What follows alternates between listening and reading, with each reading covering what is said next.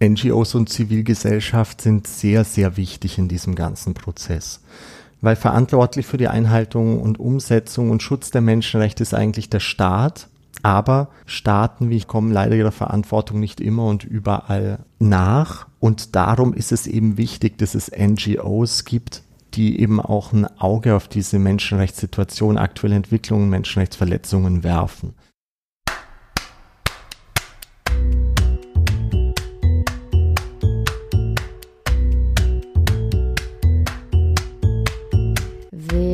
Willkommen im Jahr 2020. Wow. Der Sozialpod hat den Jahreswechsel ganz gut überstanden und startet voll motiviert in ein neues Jahr. Mit neuen Sendungen, neuen Schwerpunkten und neuem Elan. Der Monatsschwerpunkt für den Jänner ist unsere Rechte, unser Schutz. Mit einem ganz grundsätzlichen, extrem wichtigen Thema in das neue Jahr zu starten. Dazu habe ich Jens Kessler eingeladen zum Thema Menschenrechte.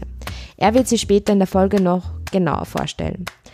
Das Interview wurde bereits Ende 2019 aufgenommen, also nicht wundern, wenn er vom nächsten Jahr, also diesem Jahr 2020 spricht. Alle Menschen sind frei und gleich an Würde und Rechten geboren. So heißt es im ersten Kapitel der Allgemeinen Erklärung der Menschenrechte. Die Idee der Menschenrechte ist eine der wichtigsten Grundlagen des menschlichen Zusammenlebens. Gleichzeitig steht die Idee universeller Menschenrechte aber auch immer wieder im Zentrum heftiger Diskussionen. Und weltweit kommt es regelmäßig zu Menschenrechtsverletzungen. Aber was sind eigentlich Menschenrechte?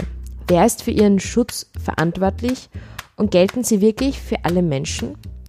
Das und noch viel mehr versuchen wir in der nächsten halben Stunde in diesem Format zu klären. Sozialpod Faktencheck.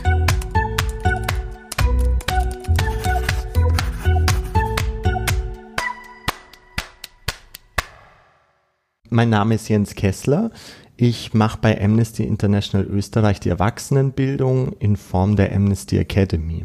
Ich bin jetzt seit knapp vier Jahren hier bei Amnesty und war davor eigentlich Lehrer für Englisch und Geografie an einem Gymnasium in München, bin dann weiter nach Wien gegangen und habe noch internationale Entwicklung studiert und habe in dem Zusammenhang ehrenamtlich bei Amnesty Österreich angefangen als Menschenrechtsbildner in Schulen. Also bin in Schulen gegangen und habe mit den Kindern und Jugendlichen gemeinsam über Menschenrechte gesprochen. Und irgendwann wurde ich dann halt gefragt, ob ich hier bei Amnesty die Erwachsenenbildung organisieren möchte. Genau, und da bin ich jetzt. Seitdem ja. bist du da. Genau. Cool. Starten wir gleich mit dem Überblick zu den Menschenrechten. Was sind eigentlich Menschenrechte und gelten mhm. sie wirklich für alle? Mhm. Also Menschenrechte sind eigentlich die Rechte, die jeder Mensch hat. Dafür muss man nicht viel tun, sondern einfach nur, wenn man Mensch ist, hat man die Menschenrechte. Die können weder abgelegt werden, also ich kann nicht irgendwann sagen, hey, ich möchte meine Menschenrechte nicht mehr haben. Das geht nicht. Und sie können mir auch von niemand anders eigentlich genommen werden. Zentral dabei ist eben die Menschenwürde. Also drum auch Artikel 1 der Allgemeinen Erklärung der Menschenrechte. Alle Menschen sind frei und gleich an Rechte und Würden geboren. Und ähm, ja, das menschenwürdige Dasein steht hier eben zentral im Mittelpunkt. Was auch noch ganz wichtig ist, es gilt hier besonders Diskriminierungsverbot.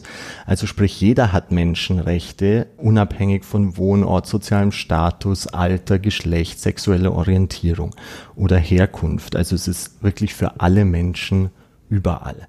Ja, jetzt gelten sie wirklich für alle. Also die Realität sieht leider ein bisschen anders aus.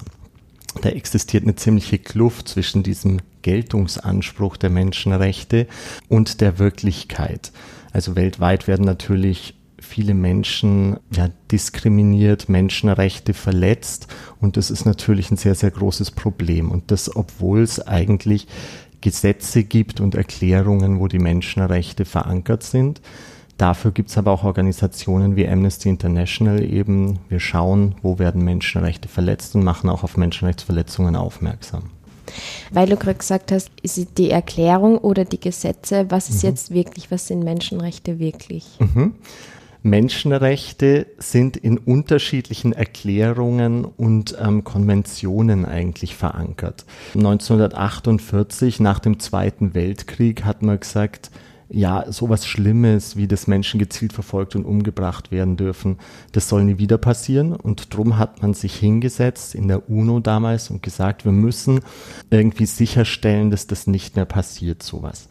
Und drum hat man erstmal diese allgemeine Erklärung der Menschenrechte 1948 verfasst. Aber das ist eben eine Erklärung, die ist rechtlich nicht bindend. Und drum kam dann im Laufe der Zeit, 1966 gab es dann den Pakt über wirtschaftliche, soziale und kulturelle Rechte und bürgerliche und politische Rechte. Da wurde das dann nochmal konkretisiert, diese ganzen Menschenrechte. Und das ging dann auch ähm, davon aus, dass die einzelnen Länder diese Menschenrechte in ihre nationalen Gesetze übernommen haben. Denn das ist eine ganz wichtige Voraussetzung, dass man die Menschenrechte auch einklagen kann. Also es war am Anfang stand diese Erklärung und dann ähm, gab es verschiedene Konventionen und diese Konventionen haben die einzelnen Länder dann in ihre Gesetze übernommen. Was ist jetzt der Unterschied zwischen einer Konvention mhm. und einem Menschenrecht? Mhm.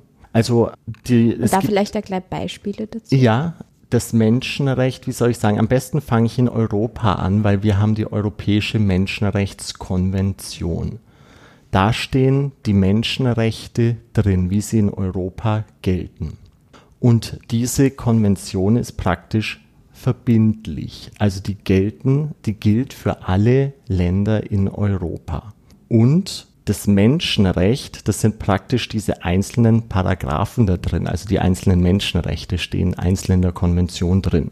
Zum Beispiel, keine Ahnung, das Recht auf Leben oder das Verbot von Folter. Das ist da einzeln in den Konventionen festgeschrieben. Mm, jetzt zum Beispiel mit der UN-Behindertenrecht-Konvention. Mhm. Das kann später noch hinzukommen. Wo wird das untergeordnet? Mhm. Also ähm, das Menschenrechtssystem mit den ganzen Konventionen und so, das ist nicht starr, das ist nicht abgeschlossen, weil ähm, das wäre auch gar nicht möglich, weil es ja immer neue, auch beispielsweise technische Entwicklungen gibt oder Herausforderungen wie den Klimawandel. Also es ist ein System, was nie wirklich abgeschlossen sein wird, sondern sich immer weiterentwickelt. Und zum Beispiel die UN-Konvention zur Rechte von Menschen mit Behinderung ist eigentlich nur eine Ergänzung. Also es ist jetzt nicht unbedingt untergeordnet, sondern das sind die Rechte von einer spezifischen Gruppe von Menschen eigentlich nochmal genauer festgeschrieben, weil man hat innerhalb der UNO einfach gesagt, es ist nötig, dass diese Rechte nochmal spezifisch wo festgehalten sind. Du hast gesagt, die Europäische Menschenrechtskonvention ist ausnahmslos für alle Länder von Europa. Mhm. Aber bei der Allgemeinen Erklärung der Menschenrechte 1948, wer war da nicht dabei? Oh, da waren einige Staaten nicht dabei. Ich muss ganz ehrlich sagen, ich weiß nicht genau, welche Staaten das alles unterzeichnet haben, aber es waren natürlich vor allem die Gewinnermächte des Zweiten Weltkriegs, die da federführend waren. Ähm, andere Länder haben sich enthalten ähm, als die Erklärung verfasst wurde, aber es gab praktisch damals keine Gegenstimme. Also wo gesagt wurde, nein, wir wollen die allgemeine Erklärung der Menschenrechte nicht. Mhm. Ähm, es waren natürlich nicht so viele Länder, also diese 193 Länder, die heute in der UNO sind, die gab es ja damals so noch nicht in dieser Fülle, aber ähm, es waren einige wenige Länder, die das eben verabschiedet haben, die allgemeine Erklärung. Die UNO spielt ja eine wichtige Rolle. Mhm. Welche Rolle genau? Ja, also erstmal die allgemeine Erklärung der Menschenrechte wurde im Rahmen der UNO verabschiedet. Man hat die UNO ja auch ähm, nach dem Zweiten Weltkrieg gegründet, weil man gesagt hat, man muss irgendwo äh, einen Raum haben, wo man in Dialog treten kann, wo man gemeinsam weltpolitisches Geschehen besprechen kann, ohne dass man sich sozusagen gleich die Köpfe einschlägt ein bisschen. Und drum äh, wurde die UNO damals gegründet. Und im Rahmen der UNO war es eben auch möglich, solche internationalen Erklärungen und Deklarationen praktisch zu verabschieden, weil das kann ja jetzt letztendlich nicht für sich ein Land entscheiden, so jetzt gelten die Menschenrechte für alle Menschen auf der Welt, sondern da muss ja jede Nation praktisch beteiligt sein an dem ganzen Prozess. Und darum ist die UNO sozusagen unglaublich wichtig, weil sie halt sozusagen das Dach über die Menschenrechte auch gibt. Also da, wo es umgesetzt werden kann, wo es aber auch ja ähm, Instrumente gibt, wo man die Menschenrechte ein bisschen einklagen kann oder wo man auch überwachen kann, wie die Menschenrechtssituation so allgemein ist auf der Welt und in den einzelnen Ländern.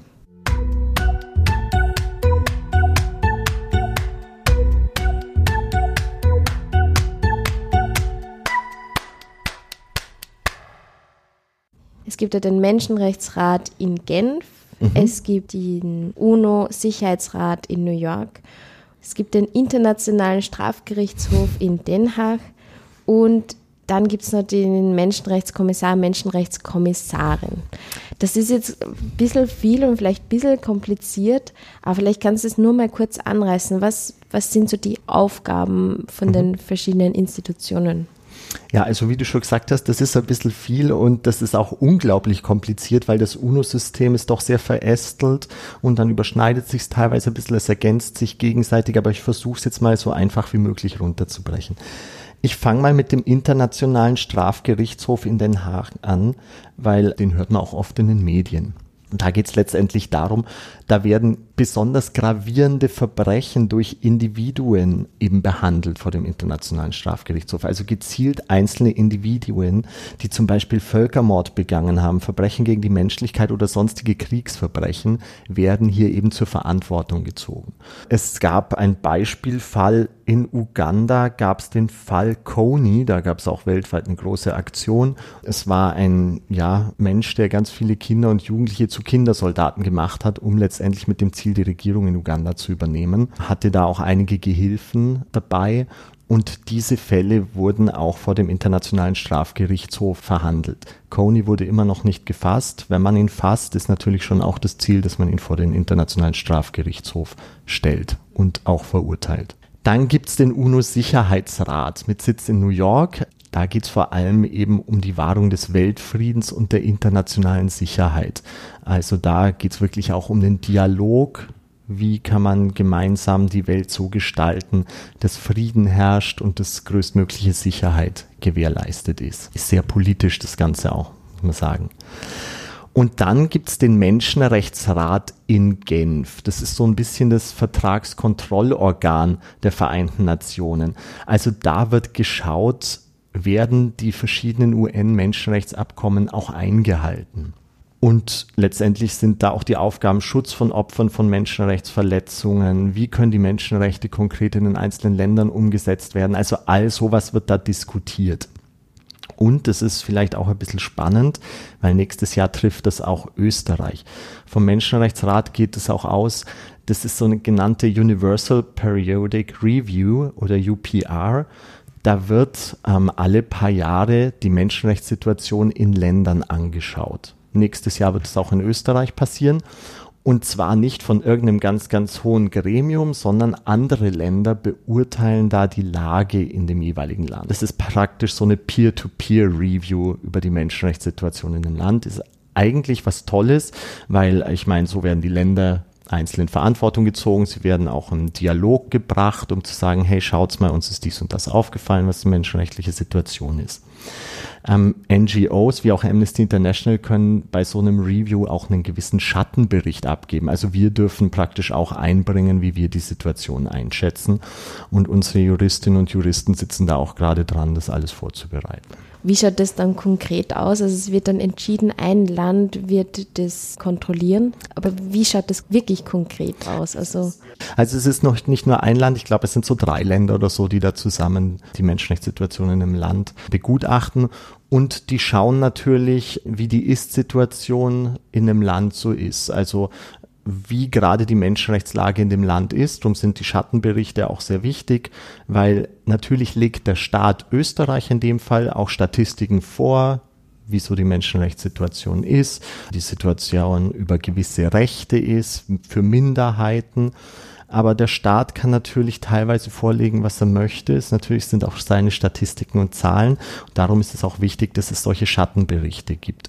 Und all das nehmen sich praktisch diese Länder, die dann Österreich begutachten, her und die Expertinnen und Experten der Länder schauen das dann durch und geben da dann praktisch sozusagen eine Analyse, wie die Menschenrechtssituation ist und geben dann auch an Österreich konkrete Empfehlungen, was sie denn machen könnten, um die Menschenrechtssituation in Österreich zu verbessern.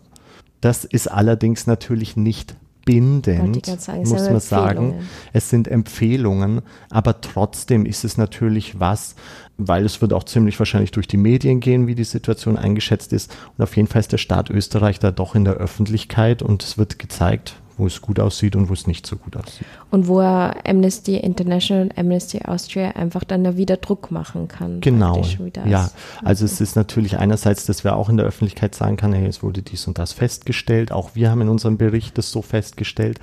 Aber andererseits ist es natürlich auch was, wo wir Lobbyarbeit ein bisschen machen können, weil wir kritisieren ja nicht nur, das ist auch nicht hilfreich, finde ich, wenn man nur kritisiert, sondern wir schauen schon auch, dass wir mit der Regierung im Gespräch bleiben. Also, dass wir praktisch regelmäßig Termine haben, wo wir sagen, hey, beispielsweise zu diesen Gesetzesentwürfen, das ist menschenrechtlich nicht besonders konform, da sollte man nochmal drüber schauen und das überarbeiten. Oder auch aktuell die Unterbringung von geflüchteten Menschen ist immer wieder in den letzten Jahren auch eine Herausforderung. Ja. Mhm. Jetzt nochmal so zum Überblick, das haben wir jetzt noch nicht geklärt. Mhm. Es gibt die verschiedenen Artikel. Wie viele Artikel gibt es und wie viele Gesetze gibt es oder genau. Und wie man das halt dann kontrolliert, wirklich, ob Österreich das einhält. Wie viele Punkte gibt es da? Ähm, also in der Allgemeinen Erklärung der Menschenrechte gab es 30 Artikel.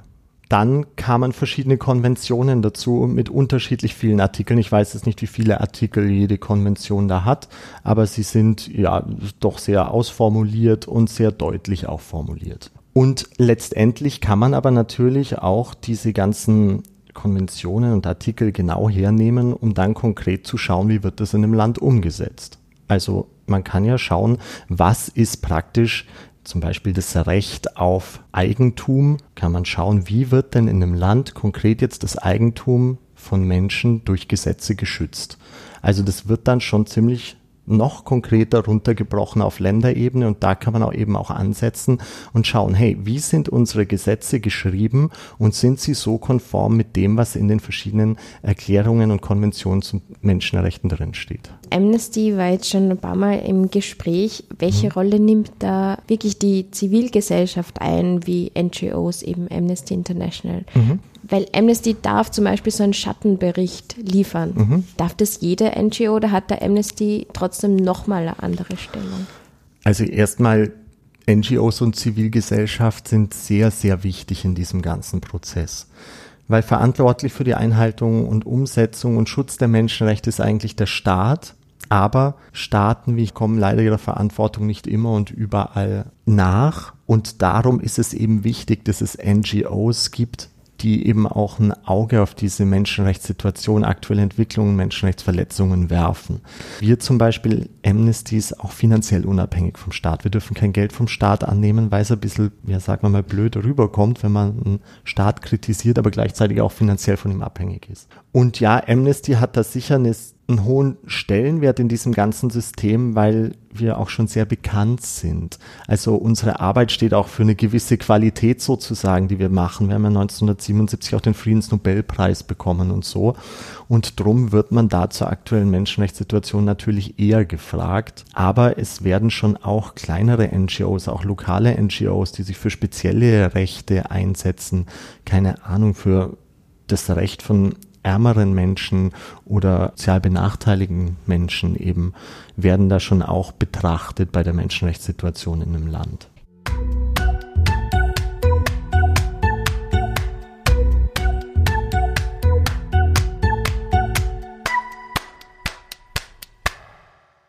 zum Überblick zu Amnesty International. Mhm.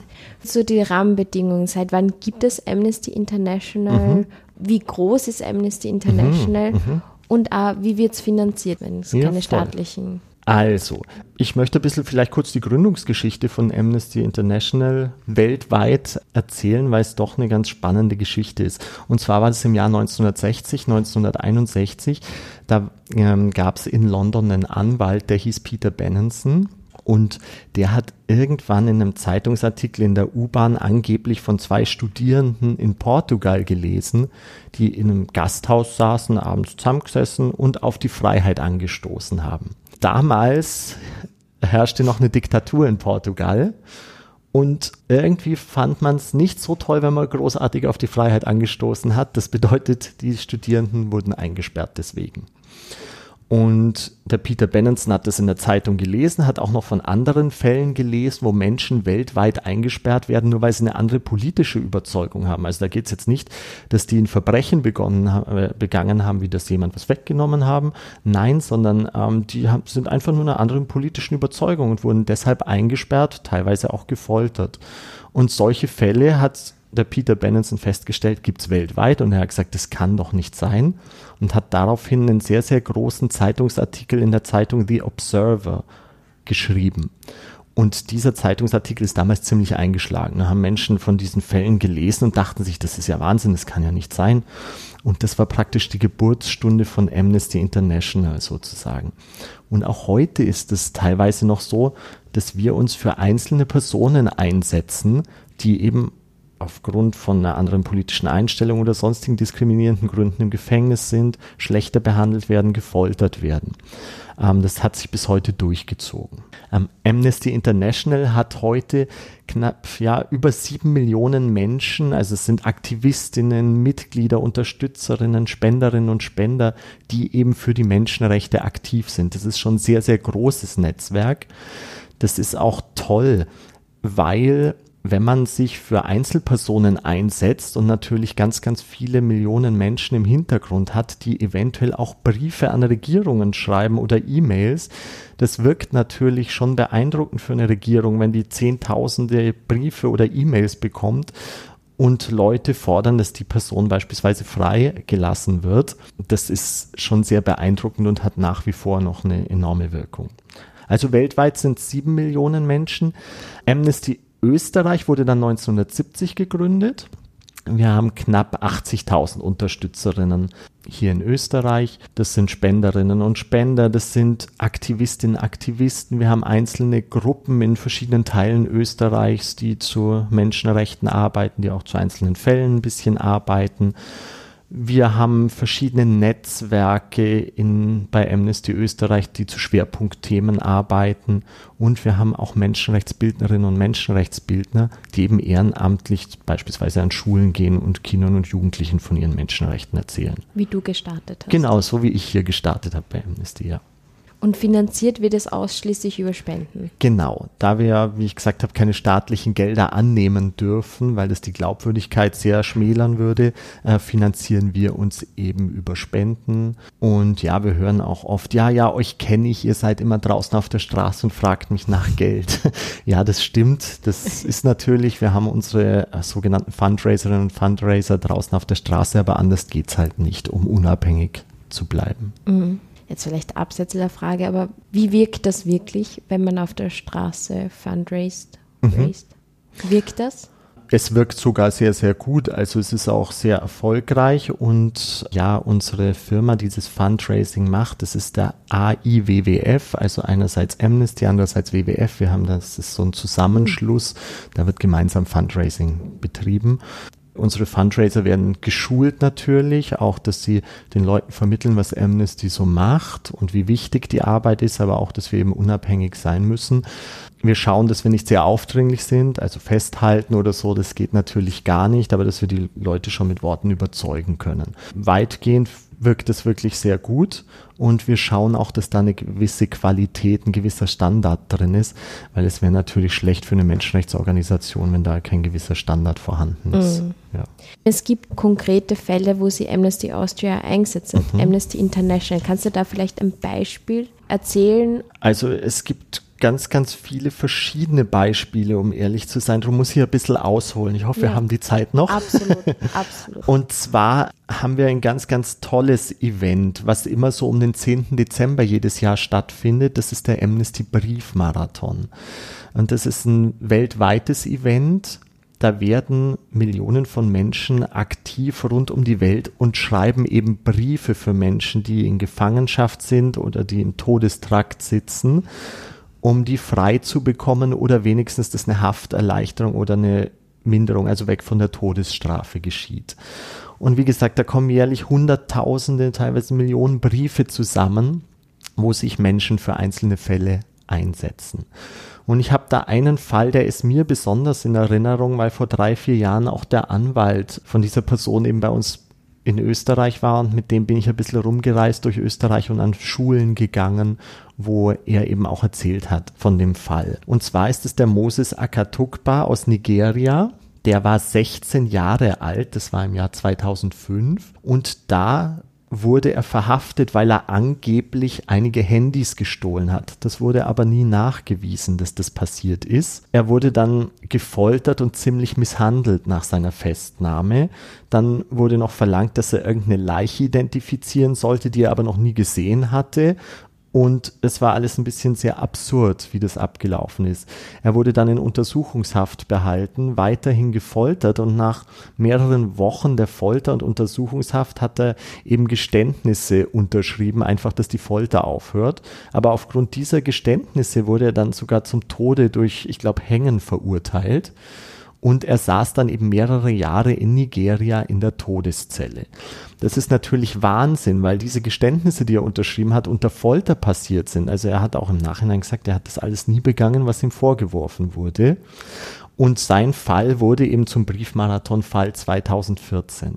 Und da wurden ganz, ganz viele Briefe an ihn und seine Familie geschickt. Wir haben auch ein Video zugesendet bekommen, wie seine Mama ganze Postsäcke von Briefen ausschüttet vor ihrer Hütte, einfach aus Solidarität, wo Menschen geschrieben haben, bitte gib dich nicht auf, wir setzen uns für dich ein.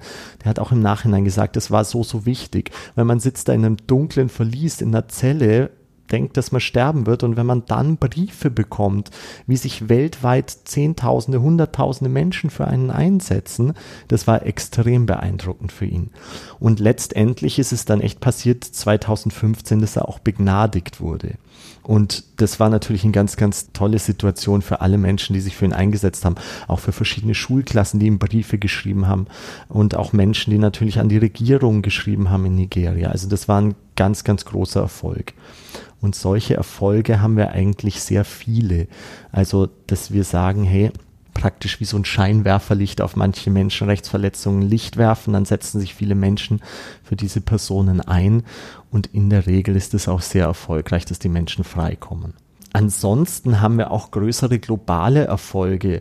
Also als Amnesty 1961 gegründet wurde, ich glaube, es waren ungefähr ja, zehn Staaten, die damals die Todesstrafe nur abgeschafft hatten.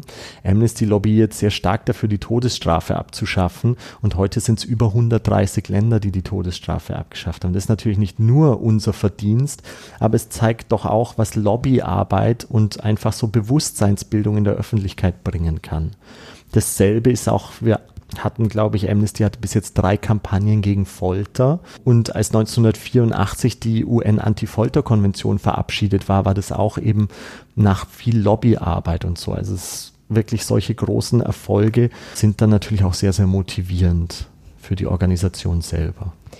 Und gibt es auch Misserfolge, wo man einfach sagt, das gelingt einfach nicht. Natürlich. Es ist so komplex. Kannst du da vielleicht ein Beispiel? Also ich habe jetzt kein konkretes Beispiel dazu, aber es gibt auch von unseren Fällen für den Briefmarathon immer wieder Menschen, die einfach nicht freikommen, die weiterhin im Gefängnis bleiben. Und es ist auch ganz wichtig, Amnesty sagt dann auch nicht irgendwann, hey, na, das war's jetzt, klappt halt nicht, sondern wir bleiben auch weiterhin dran. Also wir schauen, dass auch weiterhin da Druck gemacht wird, dass da Gespräche geführt werden, dass diese Personen auch frei kommen.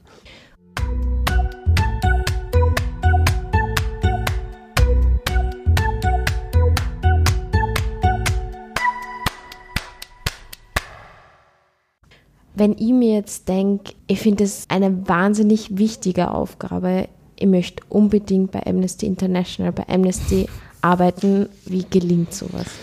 Zwei verschiedene Dinge dazu, also arbeiten und ehrenamtlich arbeiten. Ich würde es gerne ein bisschen unterscheiden. Ich fange mal an, wie man sich auch ehrenamtlich bei Amnesty engagieren kann, weil so habe ich auch angefangen, bevor ich hier letztlich dann gearbeitet habe. Also wir haben, wie ich vorher schon gesagt habe, die verschiedenen Gruppen. Es gibt verschiedene Aktionen, wo man sich beteiligen kann. Das kann man ganz leicht nachschauen bei Amnesty.at schrägstrich aktiv Bindestrich werden. Da gibt es die ganz verschiedenen Möglichkeiten, wie man hier bei Amnesty aktiv werden kann. Und was ich jedem empfehlen kann, der Kindern und Jugendlichen ähm, wirklich zu Menschenrechten was erzählen möchte und mit ihnen darüber diskutieren werde, ist Menschenrechtsbild Menschenrechtsbildner, Menschenrechtsbildnerin zu werden bei uns. Das macht einen Riesenspaß und es ist eine tolle Arbeit, weil Menschenrechtsbildung ist was sehr, sehr Dankbares, weil die Kinder und Jugendlichen sich natürlich freuen, was über ihre Rechte zu erfahren. Dann vielleicht ein bisschen zu dem Hauptamtlichen bei uns, also wie man wirklich auch sozusagen bezahlt bei uns arbeiten kann. Ich habe mir nie vorgestellt, bei Amnesty zu arbeiten, muss ich sagen. Ich bin ganz naiv nach Wien gegangen, dachte, ich studiere internationale Entwicklung und habe gesagt, hm, schau mal einfach mal, was passiert. Aber ja, über diese ehrenamtliche Tätigkeit bin ich dann halt zur Amnesty gekommen. Also sich ehrenamtlich zu engagieren, das muss nicht bei Amnesty sein, es kann auch in irgendeinem anderen Rahmen sein, das bringt auf jeden Fall was. Und wenn es Erfahrung ist, Kontakte, die man da knüpft, ist was ganz, ganz Tolles dann gibt es jetzt auch keine spezielle Ausbildung, die man haben muss, um hier zu arbeiten, unbedingt. Also bei unseren Mitarbeiterinnen und Mitarbeitern, wir sind knapp 40 Leute, kommen aus ganz, ganz verschiedenen Richtungen. Natürlich, wenn man jetzt zum Beispiel im Bereich Advocacy, also wo es darum geht, Gesetzesstellungnahmen zu nehmen oder Lobbying zu machen, da ist es natürlich von Vorteil, wenn man zum Beispiel ein Jus-Studium hat, auch noch einen Schwerpunkt Menschenrechte zum Beispiel. Wir in der Menschenrechtsbildung, die meisten von uns haben einen Bildungshintergrund, aber es gibt auch welche bei uns, die ähm, einfach Geschichte studiert haben oder so und sich dann halt irgendwie in ihrer Freizeit auch äh, spezialisiert haben auf Menschenrechte und da in NGOs mitgearbeitet haben, ehrenamtlich. Also es ist wirklich aus allen möglichen verschiedenen Richtungen. Und wenn jetzt wer sagt, ich möchte jetzt nicht in einer NGO arbeiten wie Amnesty, sondern eher in der Metaebene, zum Beispiel bei den Vereinten mhm. Nationen, wir sind einmal im Jahr auch bei den Vereinten Nationen von der Academy mit einer Gruppe von Erwachsenen beim UNHCR, also beim Flüchtlingshilfswerk der Vereinten Nationen.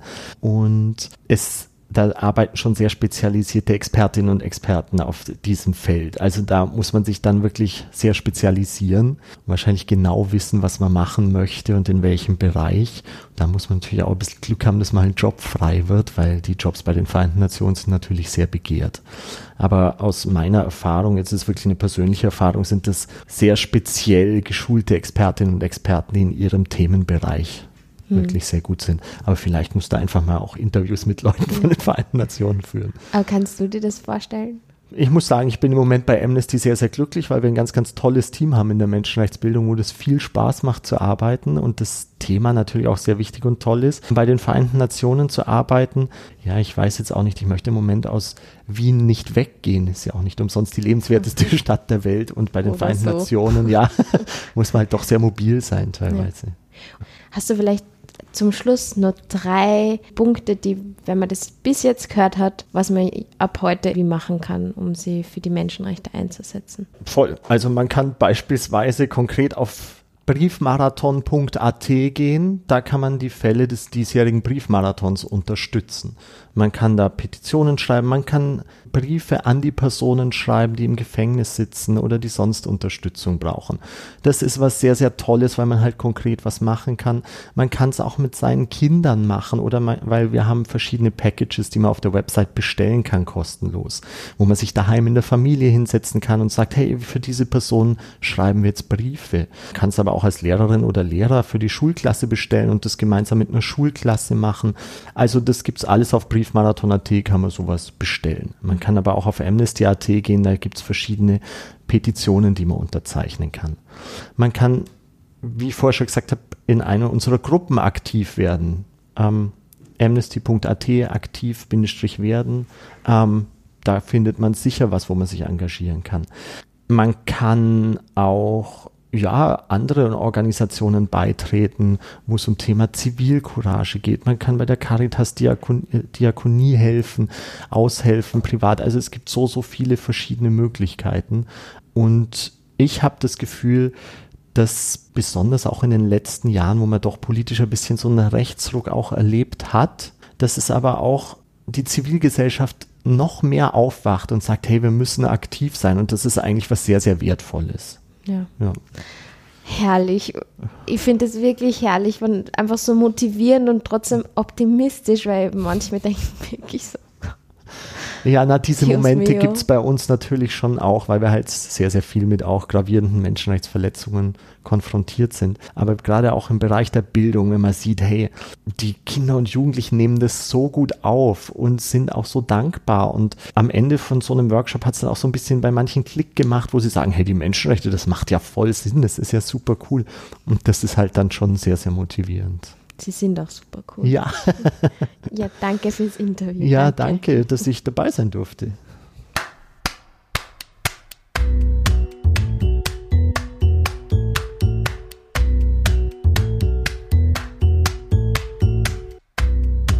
Das war das Interview mit Jens Kessler, einem Mitarbeiter von Amnesty Austria.